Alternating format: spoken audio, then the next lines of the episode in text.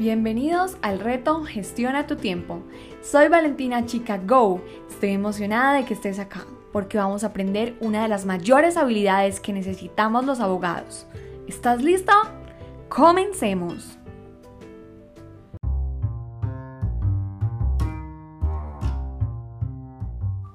Cuando estábamos en el colegio nos enseñaron una de las técnicas más poderosas de gestión del tiempo y no sabíamos que era importante conservarlo el resto de nuestra vida. El día de hoy aprenderás una técnica llamada time blocking que significa bloques de tiempo. Con la técnica de time blocking puedes recuperar el control de tu calendario para centrarte en lo que realmente importa. El time blocking puede ayudarte a alinear tu atención en intenciones para que siempre priorices el trabajo correcto en el momento adecuado. También puedes organizar tu tiempo personal, los descansos, los almuerzos, otras actividades importantes que a menudo se nos pasan por alto y el mundo laboral siempre permanece activo. ¿Recuerdas cuando llevabas un cronograma de las actividades que tenías en el colegio? Pues este calendario está basado en time blocking. El time blocking es una estrategia de gestión del tiempo que va a permitir que planifiques cada momento de tu día con esta técnica.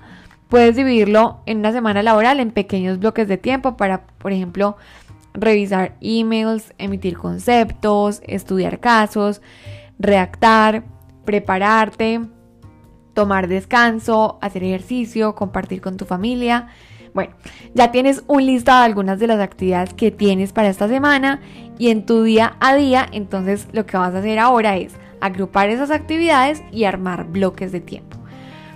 Como te digo, vas a comenzar agrupando esas tareas que son similares y programa unos bloques de tiempo para trabajar en esas tareas en específico. Toma colores o un espacio nuevo, asigna esas actividades en una hoja en blanco y ponlas en horarios específicos en tu agenda. Por ejemplo, todos los días de 7 a 8 de la mañana voy a dedicarlo a compartir con mi familia. O por ejemplo, voy a dedicarlo al ejercicio.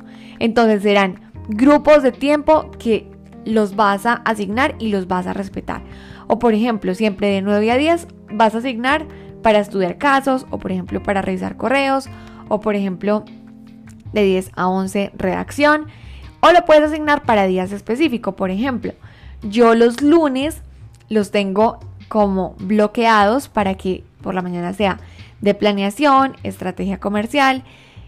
A las 8 de la mañana tengo reunión con mi equipo. Entonces siempre nos permite que sean bloques de tiempo reservados para comenzar una agenda. Y el resto de tiempos aplico la técnica anterior que era la técnica de time boxing. Entonces con estas dos técnicas las puedes combinar y puedes aplicar para que sea una mayor efectividad en tu tiempo y en tu gestión de la agenda. Pero ¿qué pasa si por ejemplo llegan imprevistos? Es normal, pero es tu turno de aprender a gestionarlos y a saber qué es urgente e importante, qué es urgente y no importante, qué es importante y no urgente y qué es no es importante y no urgente. De acuerdo a esto, podrás darle prioridad o seguir trabajando en tu bloque de tiempo.